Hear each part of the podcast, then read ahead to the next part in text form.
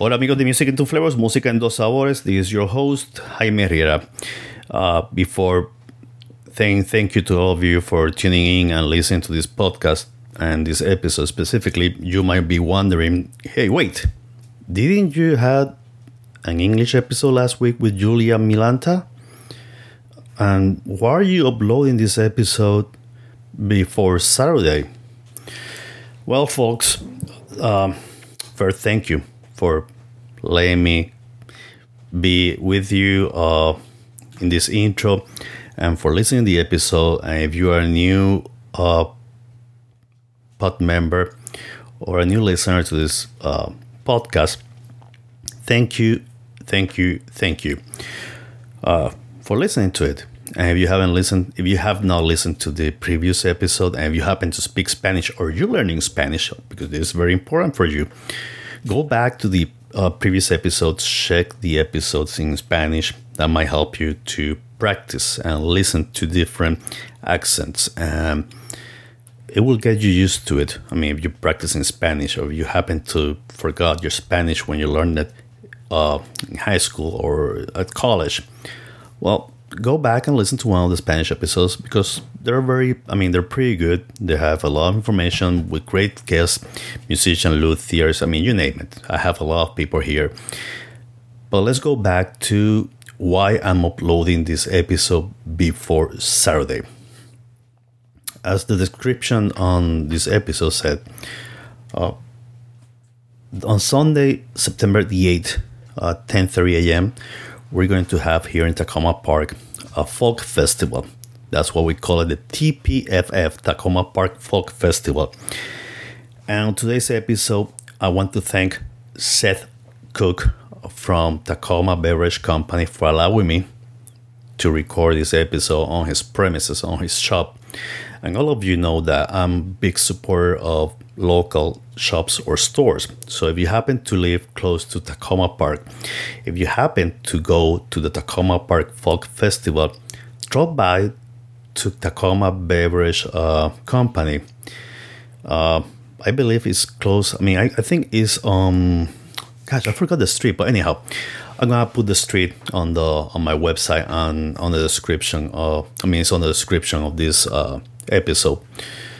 Um, so thanks, thank you so much for allowing me to record this episode. And you will listen to a lot of noise, uh, background noise, street noise, because we recorded this outside of the store. There were tables on the sidewalk, and Seth gave us a table close to the window where we can. We, that mean, I mean, we could not have uh, any kind of noise coming from the store because there was music inside, and we were not close to the uh, to the clients or customers that were eating in our tables outside of the sidewalk. So we had only coffee and sparkling water on this episode, and you will listen to a few cars passing through, um, and, typical street noise. Which I don't think they're noise. I mean, they're sounds. Noise is not. I mean, noise. We use noise as a bad, a bad, uh, meaningful way, but they're sounds.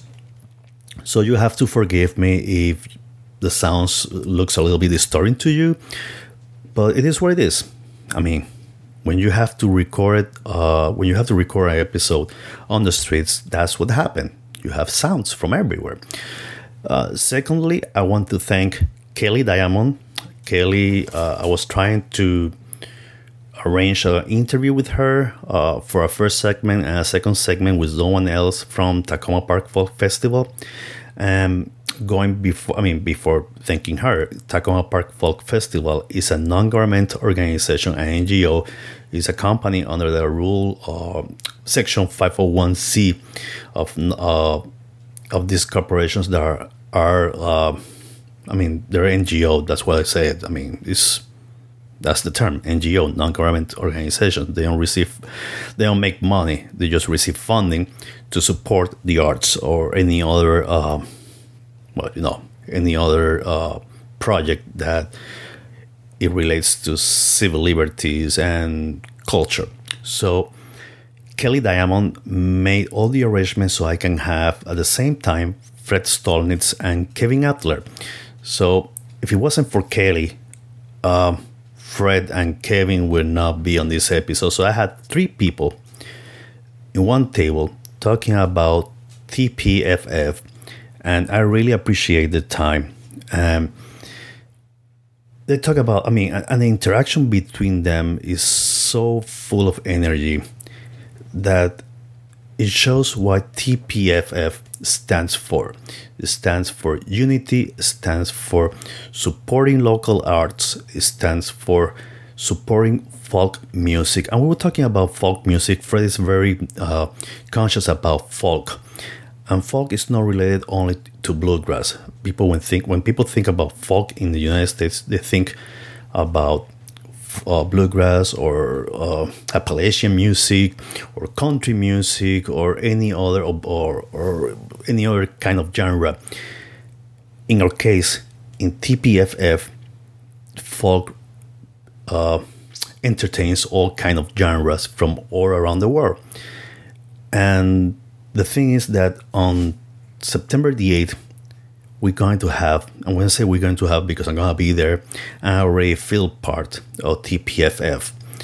Uh, because it's like a commitment that I had with them, that I have with them. And um, that's why you're seeing too many posts on different uh, platforms from my part.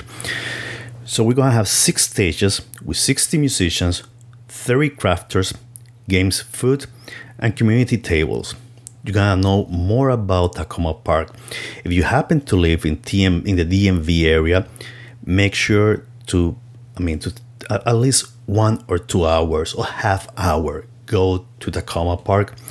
Uh, the location is going to be at 20. Actually, this is not the address. This is another address. Um, let me see what's the address. It's going to be in Takoma Park Middle School. I got it right.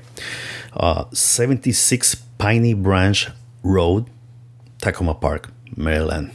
So the address again is Takoma Park Middle School, 7611 Piney Branch Road, Takoma Park, Maryland. If you want to know more about the schedules, about the performers, you can click on the videos I mean, Fred is an amazing guy. I mean, all of them. Kevin is another great guy. Kelly, she's an outstanding woman. Besides, she has a group uh, that you should check her. Uh, I will put the link to her group on my description. It's already there, so you will see it. Uh, check tpff.org. Uh, it's a non-profit. That's the term. I forgot about the term. Gosh, you will say you're an attorney. You forgot about the test. Yeah, about the term. Yeah, I forgot about that term. I have too many stuff on my head. I received CDs today from, I recovered my CD from Johnny Cash, my box CD box set. I mean, there's so much thing going on. I have too many interviews. I need a day of 48 hours to do all the things that I want to do, and it's impossible. Uh, but yeah, check tpff.org and let's go to the episode without further ado and listen to Kelly, Kevin, and Fred.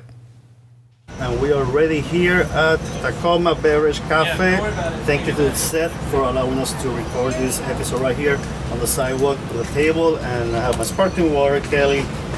Diamond is on my left side. Fred, uh, your last name, Fred Stolish. Stolish. That's that's really European, right?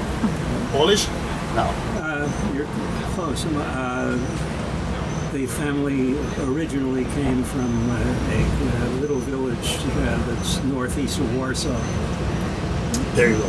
And that's my father's side. And we have Kevin. Kevin, your last name. I have it right here. Yeah. Uh, Kevin Adler. Adler.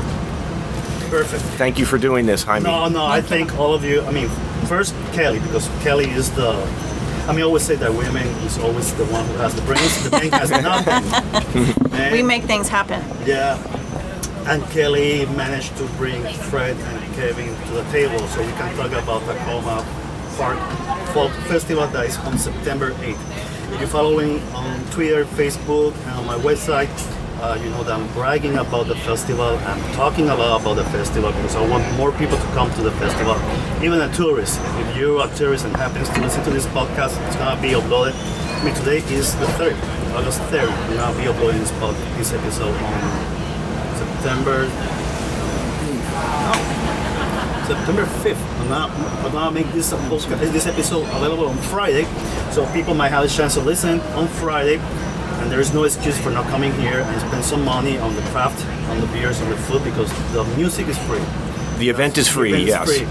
And there is no excuse. We have Metro. We have, I mean, you have Uber. If you like to spend money on Uber, you have Uber. So, first of all, thank you for being here with me and doing this episode, which for me is very important because uh, there are not that many festivals um, um, anymore.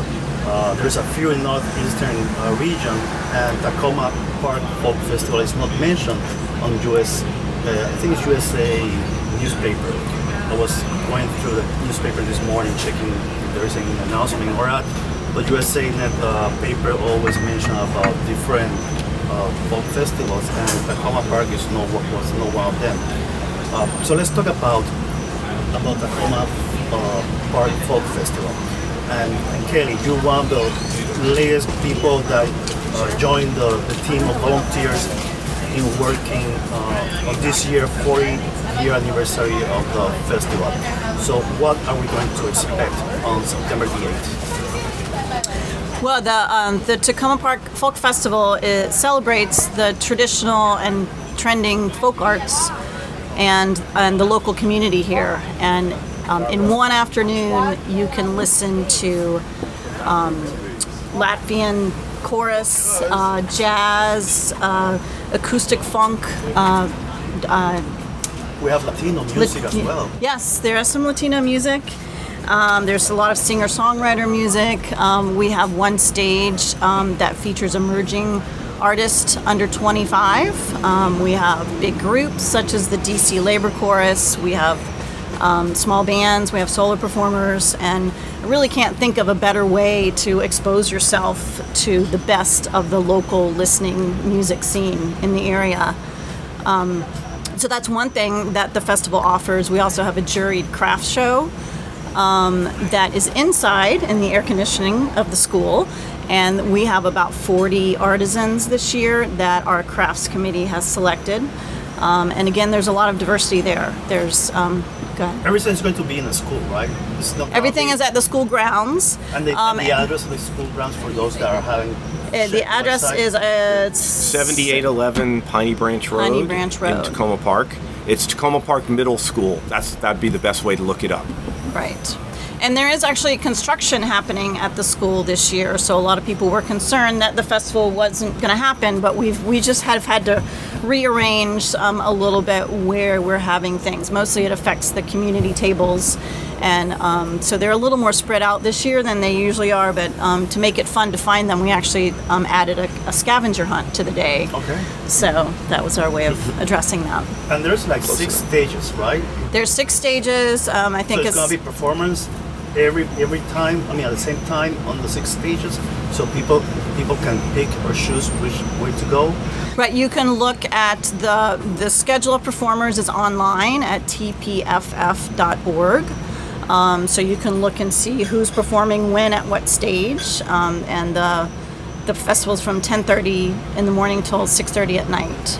Is there gonna be any people guiding inside the school, telling people where to go, or anyone giving some kind of information? If the you have someone that's like coming in without look, going through the website, and We have an information table, and we'll have um, maps on site, um, but most that's all online as well. And We Go will ahead. have printed copies of uh, a brochure that includes the schedule and lots of other information about the festival. so why Takoma? Why the festival is taking place in Takoma Park?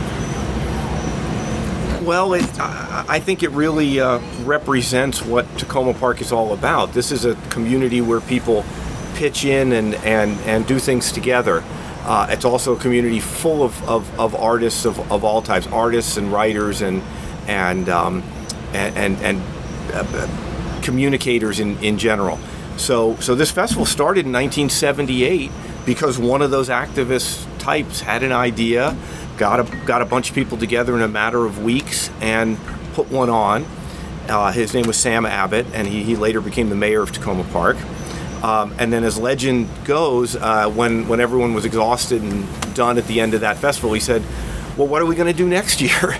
um, and and everyone said, "Oh, we thought this was a one-off." And Sam wasn't going to let it, that happen, and now now here we are, 40 plus years later. So how different was that moment, 1970s, 1970s to nowadays? I looked at the uh, program for the first festival and was amazed to see how similar it is. Uh, not just the program, but it also included crafts and food, as the festival still does.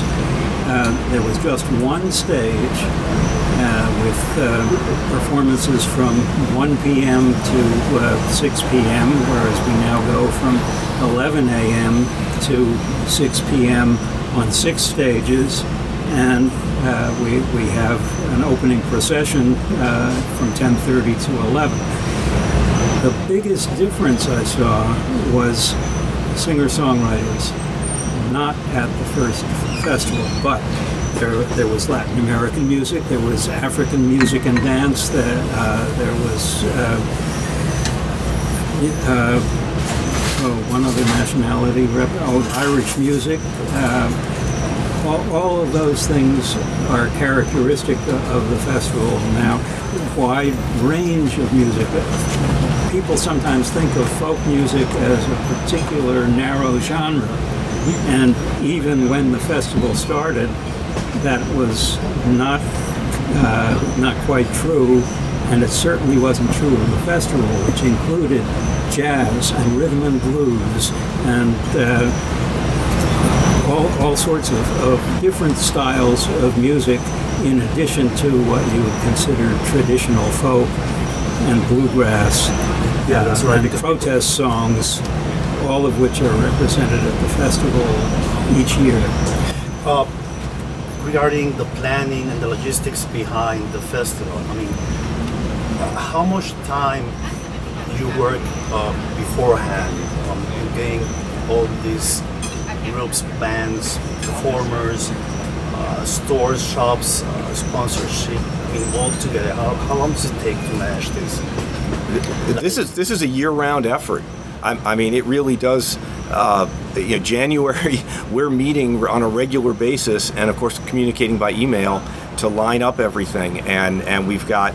Uh, you know, we get 150 or more applications from performers, and we could, and we, we can only take a, yeah, this year I guess even more, and and it was, I think it was a record, and, and we could take about 60 or so. So there's a And- screening of the performers? A- a- absolutely. Yes.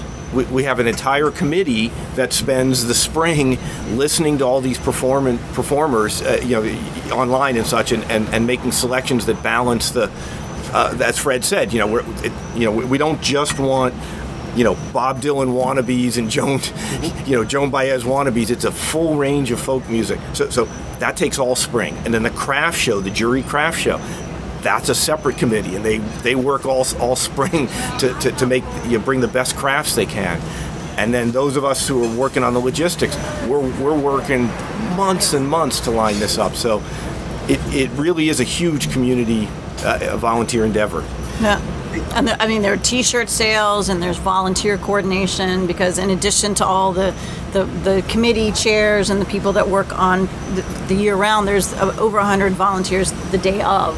So we need to make sure everything happens. So there's there's it's, a lot of logistics In- and in coordination. Your, in your case, Kelly, you were one of the performers in 2017, as you told me. How Mm-hmm. different was that time when you performed to nowadays when you are working within the entity, within the organization? I mean, did your views of the of the organization varied when? I mean, since you started playing in 2017 from nowadays, I mean, Well, I, I definitely picked up really quickly on the fact that this is a very well run um, festival as a performer. You know, it's it's there's the sound guys are top notch. It was very well, you know, communicated what to expect. There was a good crowd. It was a beautiful day, the year that we did it. Um, but I don't think I really appreciated all that that had to go into planning the festival. So it's you know it's it's been interesting to, to see it from both perspectives. So how the dynamics works between, I mean, within the, the organization? I mean, do you are, are you assigned a community per se, or do you work in the, whole- the whole organization, the whole thing? Because I know that Takoma Park Folk Festival is an NGO, it's a 501c organization, a non-profit. So how? I mean, there's a board of directors. So do you? I mean, how, how do you got involved into it? you were called, you volunteer yourself. Yeah, we're, we're open to everybody, and, and every year new new people come in, and and we have needs, and and they have interests, and we we match them up as, as best as we can. Um, and it's interesting that you bring this up because as, as, as we were talking just before we started the podcast, um, we had a bit of a hiccup in um, in 2016. Uh, that that the veterans who'd been working on this festival for a long time, uh, you know, a number had left and and and so on. Some had moved out of Takoma Park, and and we took a hard look at ourselves around June and said we don't have enough people to run this thing, and we took a year off and recruited new volunteers uh, in order to keep this going, and people stepped up. People such as Kelly stepped up, and, and, and people such as our chair, Robin Stern, and and and so what we have now is is um, is this new energy, and every and of course each new person brings in their own ideas and skills, and you know we're we're, we're open we're open to all of it. Um, you know who knows what the next person will will bring. So who is the leader of the pack in this case? Robin Stern. Robin. Is the is the festival? So he's, he's the one who makes the calls. She. It's a she. Oh, she. Yeah. It's a she. Yeah. And she stepped up three years ago. Uh, we, we had a meeting, and and she and, a, uh, and another woman named Sarah Lanning stepped up and were co-chairs to get us back on our feet. And they've done a wonderful job um, re- retaining the veterans, such as Fred and myself, and bringing in new people, such as such as Kelly, and um, and and here we are. And I think the funny thing, though, is is behind the scenes, it's it's it, it's really a frenzy for us. We, we work, uh, you know, it, it's it's really hard. To the visitors, it looks about the same as it always did. You know, they come and there's six stages, and it's great, and there's food, and there's these community groups that are that are uh, d- discussing the you know what, what they're what they're doing, and there's this great craft show. And as far as they're concerned, oh, it, it runs just runs it itself. Happens by itself. It just happens. and of course, it doesn't just happen, you know. So it's it's a funny thing.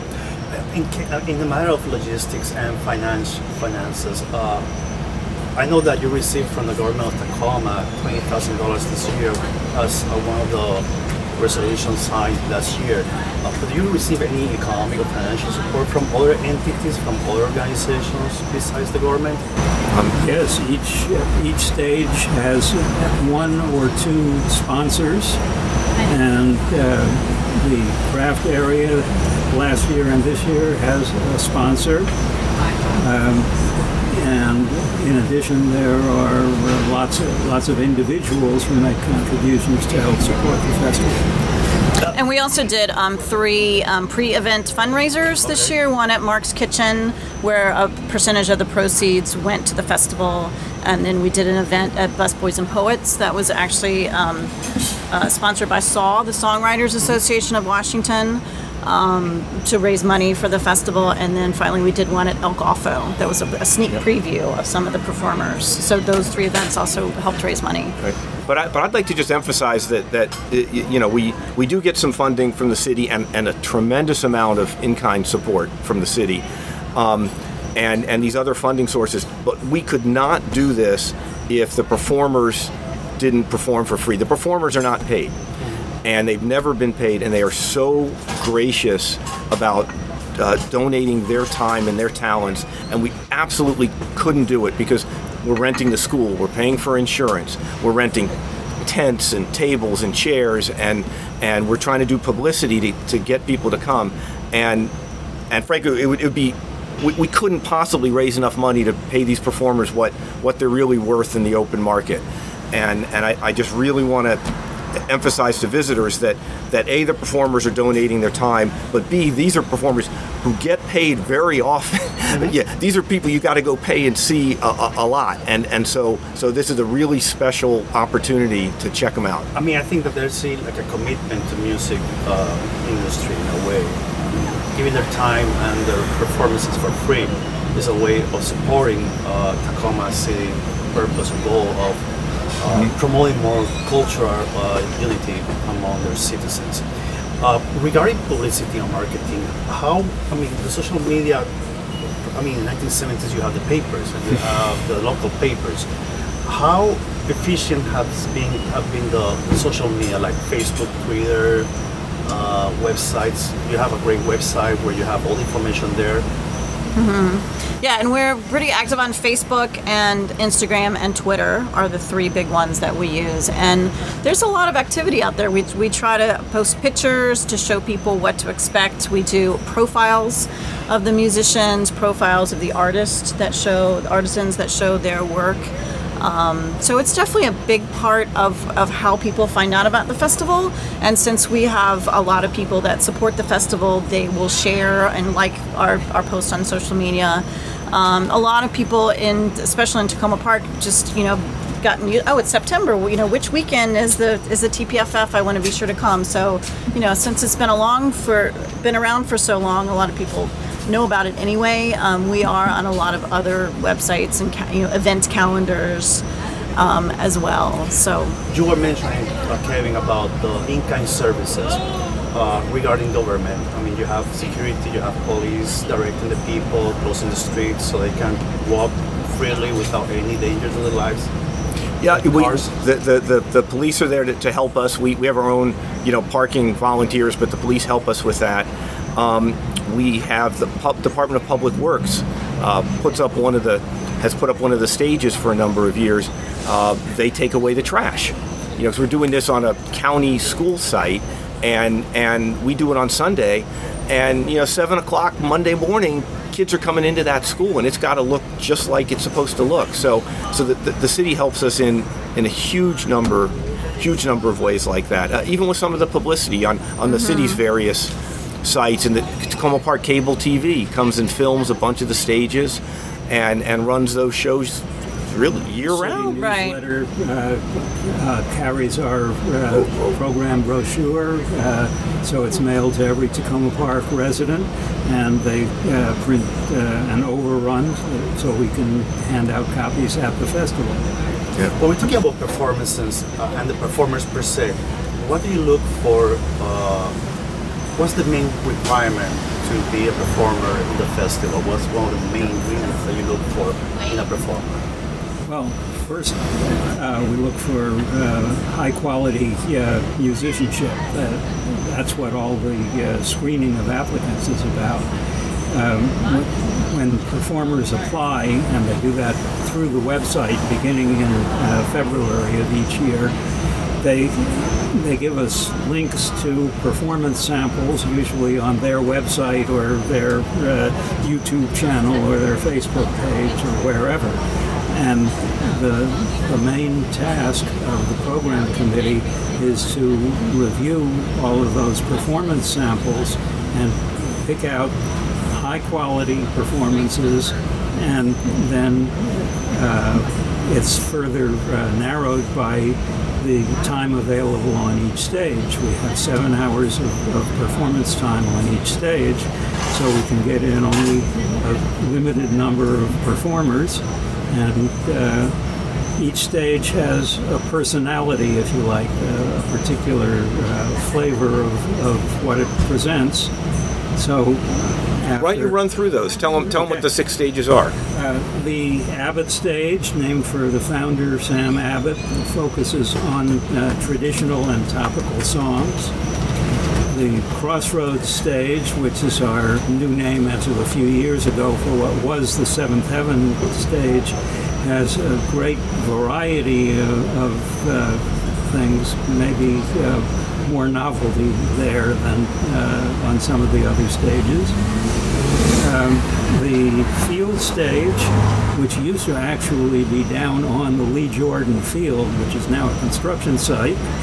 the field stage um, has uh, usually larger and louder groups, uh, but uh, again, a, a wide variety of, of styles. Um, the Grove stage uh, very much focuses on uh, singer-songwriters. World. the World. grassy nook. The Grassy Nook is the one that Kelly mentioned that uh, has performers all under age 25.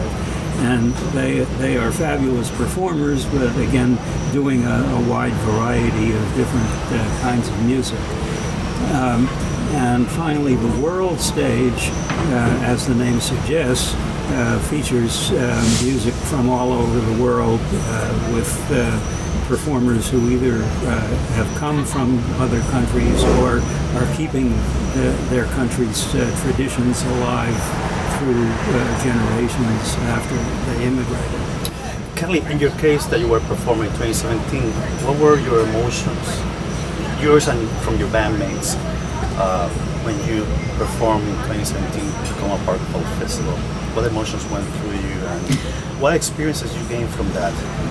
Well, we were really excited to perform at the festival, and there were um, a lot more people there than than the crowds that we usually perform in front of, and it's just it's just was a great great great crowd, a listening crowd. Um, I, the weather was great. We were on we were performing at the Grove stage, which is outside, and there's a there's a hill, so people were laying on the hill and you know, having food and relaxing, and um, it was really exciting. And the other part I really liked about it is just meeting the other musicians, and um, and seeing, listening to the other, the music that was playing in other um, on the other stages. It was great. Before, I mean, before we met, uh, I was talking to Kelly. Um, yesterday, it was yesterday that we spoke on the phone, and this year we celebrated the 50th anniversary of, of Woodstock and we celebrating the four years. I mean, there's a 10 year difference from one to the other.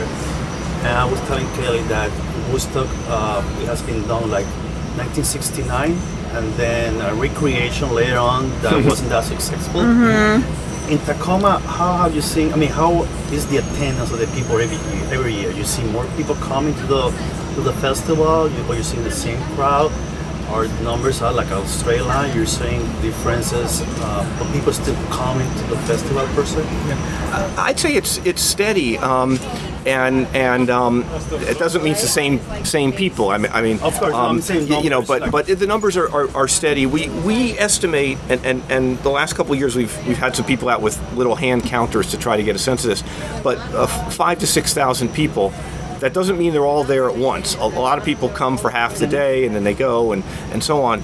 Um, but, uh, but it's it's a flow and, and, and a lot of it's weather dependent. You know, if it's 90 degrees, people don't stay as long. If it's 75 degrees, they they stay all day. And and, and of course that's one thing we can't control because most of this festival is outside. Some of it's inside. Um, uh, two stages are inside, uh, but the other four are, are outside. And and it's wonderful as the day goes and the you know the the, the, the, the trees create shade and all of that. Um, but um, you know if it, it, you just can't you can't control the, the weather. But but anyway, about the about the performances, the, the one thing that I really like, and, and it's always been this way, and I've worked on the festival uh, since the early '90s, um, is that it's a full range of people. I mean, there are toddlers, there are kids who can't even walk. You know, the parents are bringing them. In fact, we, we brought my my son once, and he was you know a month old at the time, um, and um, all the way to to you know senior citizens. It, it, it, this festival really is for everybody, and we see that every year. And how do people get involved uh, besides attending the concert? I mean, do they get involved? They, they interact with the people that works inside the organization with the volunteers and give you some kind of praises or yeah, or yeah. words or feedback about what they like or what they don't like it. Well, I'll, I'll of course, environment. I mean, weather is not a thing that no one likes because it's 100 degrees outside. not even someone like it. But that's, um, I mean, that's the thing. And, and I think that we're almost ending summer, and the weather is going to be a little bit cooler now. Yep, yep. As we have seen lately here. Well, I, I guess I'd tell you two things. One, um, one is that a, a, number, many of the performers are are the kind who draw a crowd in, and so it's interactive. As, as, as Fred mentioned, we start with this chorus, the DC Labor Chorus, and he's actually a member of it, and they literally walk around the festival grounds at 10:30 to 11, singing, and people join them. I mean, so when you ask how, how do people interact, they literally go with them and sing you know, uh, well, Fred, you could say what, what songs you guys might be doing this year. Um, We've got, we've got a long list of songs, uh, some uh, labor songs, but also uh, some uh, peace songs and uh, environmental and, and uh, social justice. We, we are uh, remembering Pete Seeger in the 100th anniversary year of his birth uh, with the uh, wide range of uh, topical songs that, that uh, is characteristic of what Pete uh, sang and recorded too. Right, because this year, right after you guys do that, you're going right onto a stage, right, and doing a set of we were on doing the a set. stage between uh, 11 a.m. and noon, right after that opening procession from ele- uh, 10:30 to 11. Right, and and that's the kind of thing where people will sing along with that, or we have a lot of drumming.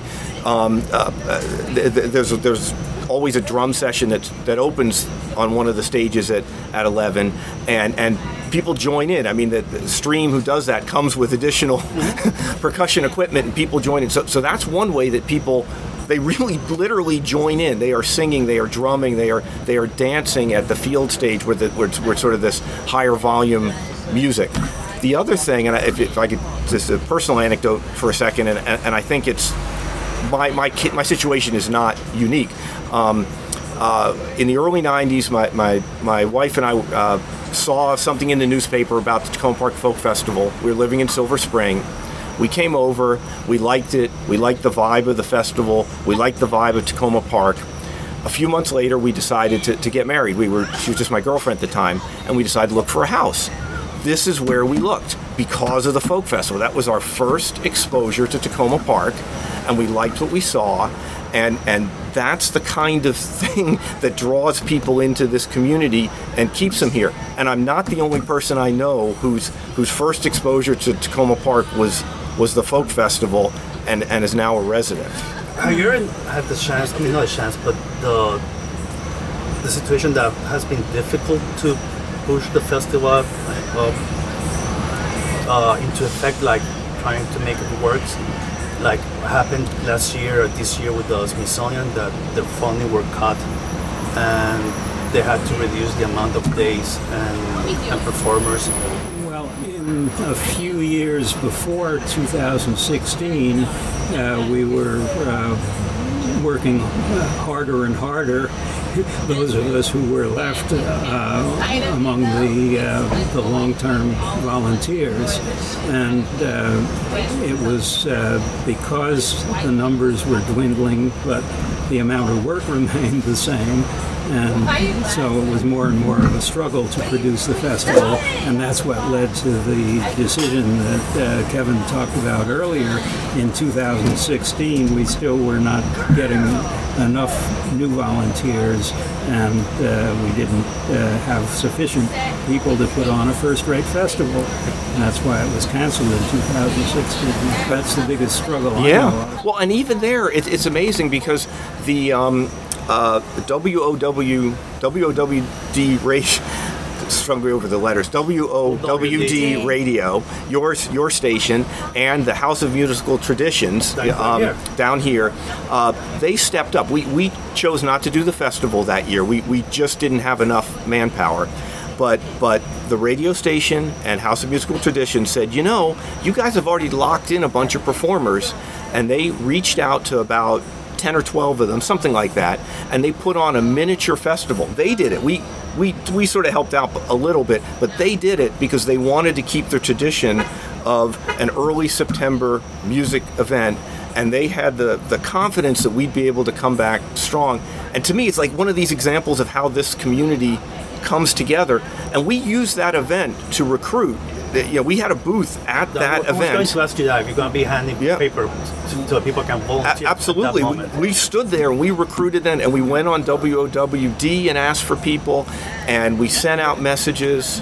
Uh, The uh, performances that uh, was, were sponsored by uh, the old Takoma Business Association, which I think is what uh, Kevin is talking about, were at the gazebo during the daytime. Yep. Then the Folklore Society of Greater Washington sponsored the performances that evening at the Takoma Park Community Center in the auditorium there.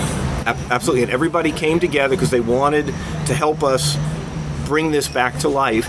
And, and it worked. And it didn't just, we didn't just come back barely. We are, um, we have so many new talented people on our on our organizing committee now, and they're doing such great things, such as uh, so much more social media than we were able to do before, um, and reaching out to new to new sponsors that you know, help give us that financial stability. It's it's.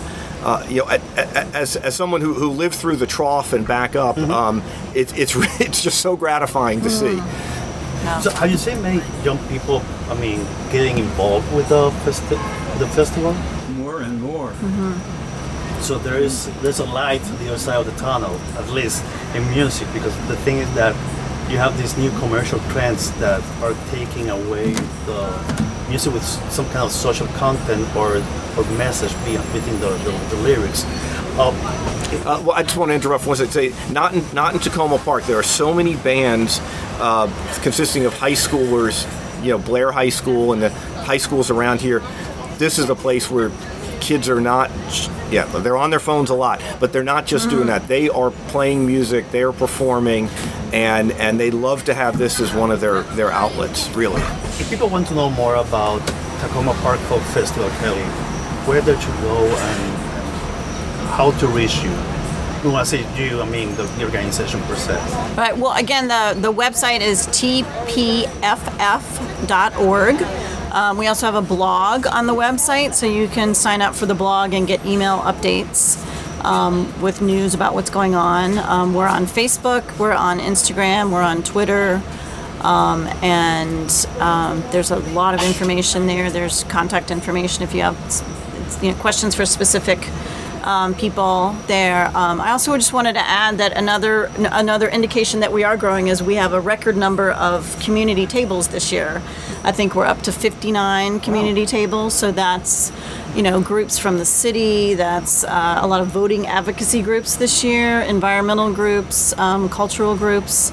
And it's a really great way to, to find out what's happening in our local community and and to meet the, the movers and shakers that are that are passionate about their causes and, and it's another great way to get engaged and involved and so that's definitely growing as well. 59 is a record for recent years, but uh, some of us old timers know that there were around 100. Oh, is that right? Oh, I didn't know that. 80s and 90s. Anyway, uh, things has changed and evolved, and with this current political trend, I mean, people are more aware and conscious about what's, what's, what's going on. Uh, who made the art for the poster uh, with the guitar and the rooster? And the rooster is the symbol of Takoma. So who came with the idea? That Yeah. that was a joint effort from. Uh, I'm a co-chair, one of the co-chairs of publicity, along with Jake Keating, and actually Jay's son uh, John did the artwork for the the rooster's. The, ro- the rooster's name is Roscoe the rooster. Um, and there's act- actually right a there. statue. Yeah. Yeah. So, the, and the story goes that the Roscoe was was commonly seen around Takoma Park, and everybody knew who he was. And in fact, there- they I, legend says that they passed a law that if you were driving and you saw Roscoe on You the have- road, you had to stop. pedestrian. Pedestrian, And um, so he was kind of famous that, and uh, unfortunately, eventually he died by getting hit by a car, from what I hear. But But he is Um, still an icon of Takoma Park. yes, Well, it's everywhere. I mean, you can see it on the shares and everything, everywhere. Right. Well, and he was real. I, I used to walk to the metro uh, very early when I worked in Northern Virginia. I'd walk to the metro in Takoma Park, and I'd hear him crowing every morning.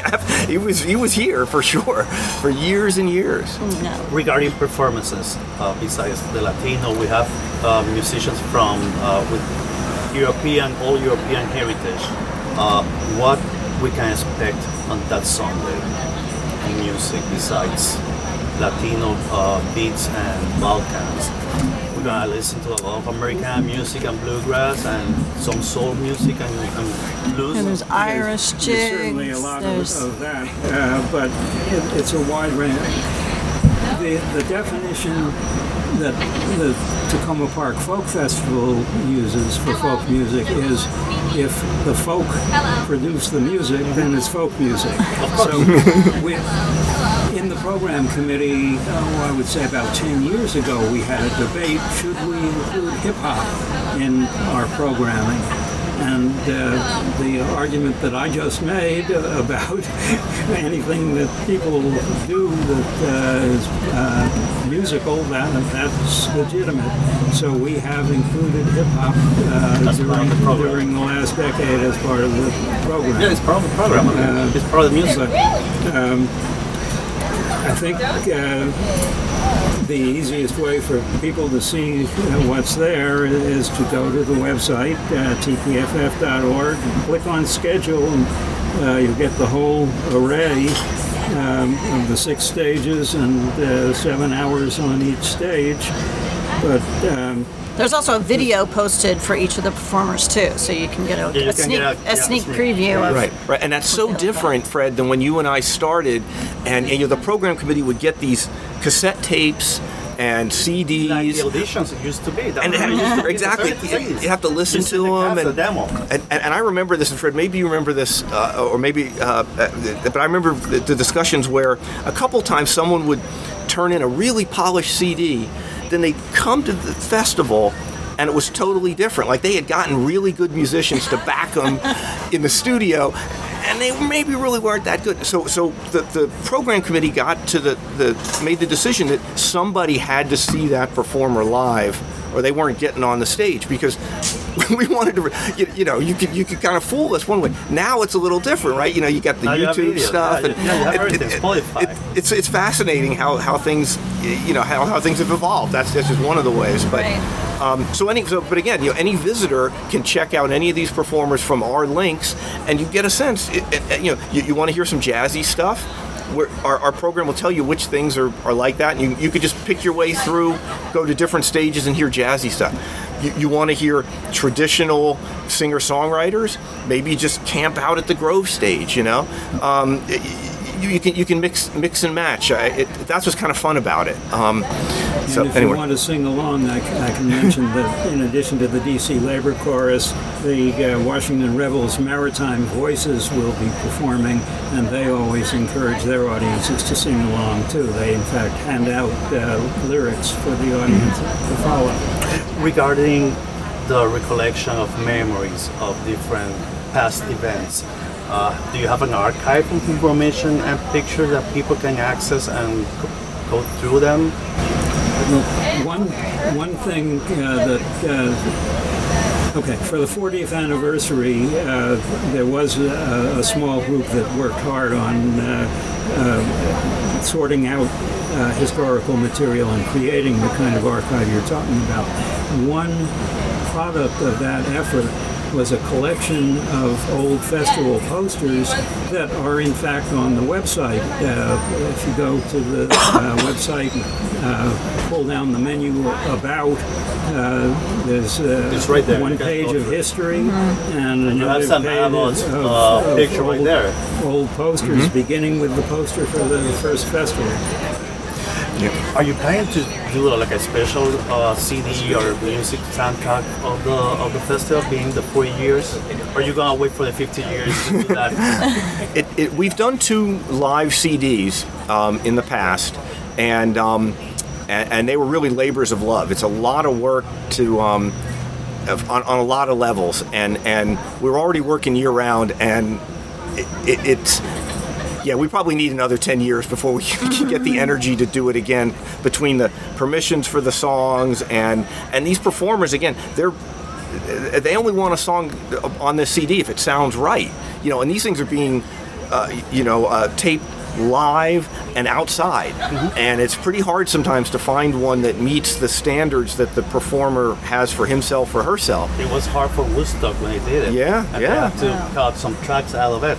Right. I mean, and, and, and it was worse Yeah. because that they, I think it was Saturday that started to rain.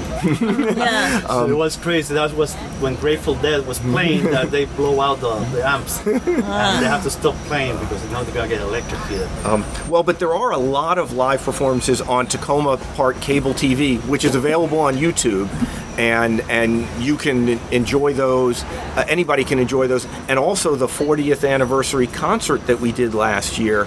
Uh, that's on that's on YouTube. You know, obviously, you just type in Takoma Park Folk Festival, whatever, and um, so there's a lot of archival material, uh, unedited, but but on online for people to to enjoy.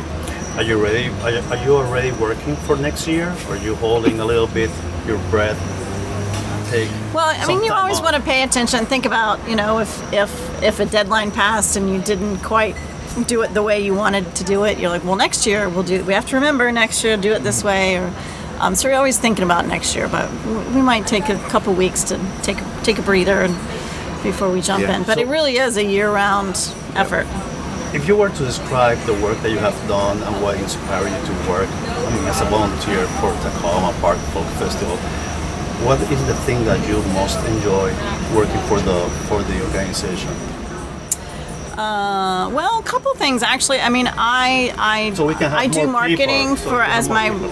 yeah I do marketing as my job. So I enjoy the social media and the marketing and the graphics. Um, um, I'm also on the board of the Songwriters Association Washington, um, which works to support songwriting um, and and offer opportunities for songwriters. And so I'm just I'm a huge fan of original music and of um, supporting live music and and the diverse music that's in this area. So um, I just and I re- just also really believe in the in the community that this festival creates, and it's just nice to be a part of that. And you know, even even in the, the meetings that we have, as much as the work is it is involved, it's you know there's some great people that are on the planning committee, and I've enjoyed getting to know everybody and and to become part of that community. For the UKs, how long have you been working for TPP? TPFF? almost 20 years. Um, the uh, the first year that I was uh, on the committee, I actually uh, worked on the construction committee, helping to uh, build the, festival stages.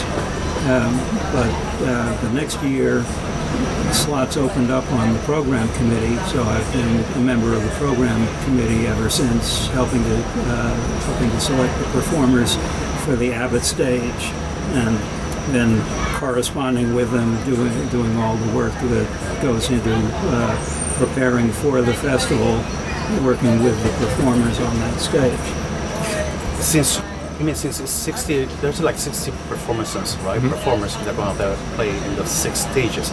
So we're talking they're going to be like in a five-hour term. We're talking about like an hour for each performer.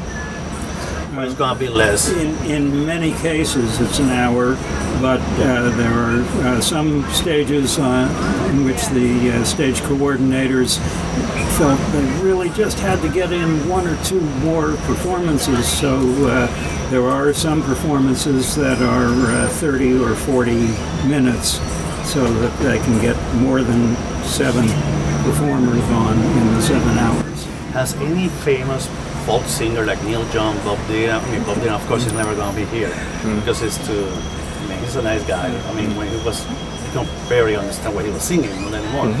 uh, but have you ever had any famous folk singer or performer coming here and playing by surprise, saying, let's grab a guitar and let's go to the stage and work and, and, and not quite that way, but uh, in 1985, uh, Pete Seeger actually performed at the Takoma Park Folk Festival. Sam Abbott had moved to uh, Takoma Park from New York State, and he was friends with Pete Seeger. And I'm sure that that friendship influenced uh, Sam when he thought of having a folk festival. And after the folk festival had been going a few years, he got Pete Seeger to come that year and, and perform. All the other stages shut down, and Of course. uh, only Pete Seeger. Of course, I'm I'm assuming that the performers on those stages decided to let's turn off everything and let's go see Pete Seeger. Right. I mean, one of, I mean, it's one of those performances that you never want to miss. That's right. I think that he passed away when I was planning to see him next year, and they had the chance to to be able to watch him perform. Any last words for the people to come, Kevin? So I, I just uh, want to emphasize that um, it really is uh, an event that's great for, for everybody. It is a family friendly event. It's free. You can come for an hour or two, or you can come all day. The whole day, yeah. Um, and and And there's food. And there's food. There's and food. and the other thing, and this has happened over and over again over the years. You know, I'll talk to somebody and I'll and I'll convince them to come to the folk festival. You know, somebody I work with, right? And like, ah, I don't, know, I don't like folk music, but they, I'll, I'll I'll come because you know my coworkers bothering me to come. And then they're blown away by the caliber of these performers. Over and over again, people say to me, "Oh, I, I, I just didn't think it would be that good and that interesting." I'm like, yeah, no, these people are first-rate musicians and and both you know, singers and and you know, and, and with the, their, their instruments and so on, and and it's it's hard to explain to people until they come that that the caliber of, of what we've put together. So anyway, Yeah, people has the wrong view of folk music. They always think it's mostly Appalachian music, like bluegrass, and that's it. That's what they think about. Right, and I, and I love Yeah, I love huge. I mean, I love, bluegrass I love, and I, I love all and- genres except yeah, reggaeton yeah, and yeah, clap. yeah. You know, take those mm-hmm. out. Mm-hmm. Even Yeah. even that you would mm-hmm. not agree with me on that part because that's folk music for them, but that for me is not music. that's that's my personal opinion. That's my brag about about those two genres that don't even has any social content or or, or anything. I want to, I mean, to the three of you, thank you for the time. Uh, and we need to make this more uh, wide known to the public. I'm gonna do my best so people will come here and, and enjoy the great music of Takoma. Enjoy the city. I mean, it's one of the best. Yeah. Thank you for doing this. Yeah, we really appreciate your support. People know about it. Absolutely. No, we need to. We Yeah. need to. And the friends gonna be there taking pictures, so my pictures gonna be sent to Great. you so you can have it as well. Great. Yeah, One more thing I, I want to mention that we do our best to make it easy to get to the festival. So there is um, on-site parking for handicapped permits only, but we have free parking shuttles I from know- I the was going to ask you metro, about that, from the shuttles. Takoma Park Metro, and from the Montgomery College East How far, Garage. how far is the the metro from the from the school? It's a little less than a mile. Yeah. So it's like what, ten minutes walk distance? Yeah, 15. Yeah, you could definitely wa- walk. I- I'll You tell you could what's going to happen this year is these scooters. I, Yes. guar- Oh, I guarantee Right, we are right, going to have You what? scooters and know motorized bikes You know- coming up in you the know, hundreds. I hope that uh, those companies put many scooters close to the metro. Yeah. They're gonna make a lot of money. Yeah. Yeah. So there's advertising if anyone from the scooter Yeah. companies listening. Yeah. I'm not, I'm not, I'm Yeah. gonna mention names here because they don't pay for this. Uh, no, free, no, free, no free sponsorship. No free But, uh, sponsorship. only only for Takoma Beverage Cafe. That's the only one Yes. for allowing us to do this. So I really appreciate your time. Thank you In so case, much. in case you. anybody doesn't know about the Montgomery College East Garage, it's on Fenton Street, uh, just south of downtown Silver Spring, uh, at the intersection of King Street. There's a big park there right there, so there's. Yep. I mean, you cannot, you can, you can miss it. So. Right. Yeah. Free, Yeah. free parking at both of those locations on, on Sunday, and then the uh, shuttle bus uh, to and from the festival is free. I mean, you have free music, free transportation. What else can you ask? what Hey, more for do you want? Right. Yeah, and the food. Right. And it's not too late to volunteer. We still have a couple of volunteer slots open. you So go. Absolutely. again, it's on the website tpff.org, and um, And go we'll to see the volunteer everybody page, there. and we'll see everybody on September 8th. At 10:30 a.m. So if you want to come Bingo. late, I mean, until six, you, have, you have from 10:30 to 6 to be there and enjoy the music. And guys, I really appreciate your time for being here. For I mean, it was our last call. But thank you for for everything. Thank you so Thank you. Thank you. Well, amigos de Music into Flavors, Música en Dos Sabores, I hope that you like this episode. I hope to see you. You're gonna see me there. You're gonna see me at Takoma Park Middle School. I'm gonna be with my recorder. I'm gonna be with my camera. You're going to see me running around from stage to stage. If you happen to see me, stop me, say hi, and let's have small talk and know more about you so you can know more about me. I love to engage with all of you. Hope to see you there. And remember always to check my social platforms. Twitter is Music to Flavors, Instagram Music to Flavors, Facebook is facebook.com backslash music into flavors. Uh, check my website www.musicintoflavors.com. As I always say, the number two is a numerical character. And if you want to give me some money, I mean, you want to support me on this project of helping and supporting other musicians, you can visit my uh, page at in, in Patreon is www.patreon.com backslash music into flavors. Every cent, every every penny that I made on this uh, page, I give it back to musicians. I'm not making any profit of this. I mean, I, the equipment, I, I bought the equipment with my own money. I'm not using the money that I'm receiving from other fellow uh, supporters in Patreon. I'm using the money to support musicians all across the world. So check my website, uh, check patreon.com backslash music into flavors. And I mean, anything, anything that you can, I mean, that you can donate is well appreciated. And leave me some comments. Tweet me, text me, I mean, whatever. Leave me some comments if you like this episode. And hopefully, I will see you on Sunday, September the 8th, 2019 anytime. I'm gonna be there from 10:30 to 6 p.m. I'm gonna be there. There's gonna be food. There's gonna be beverage. There's gonna be beer. If you love beer, check it out. There's gonna be craft. There's, I mean, there's going to be a lot of craft, and there's going to be a jury uh, deciding who's gonna win an, uh, an award, a prize for the best craft. And 60 musicians in six stages. That is, I mean, it's gonna be outside, inside. It's gonna be amazing. Blues, jazz uh, music from around the world, soul. I mean, whatever. Just, I mean, it's gonna be amazing show. So be there if you live in the DMV area. If you happen to be a tourist and you listen to podcasts while you going on trips around here in DC area, I mean, ask Uber to take you to Takoma Park Middle School. You will have a blast. I guarantee you. See you on next episode.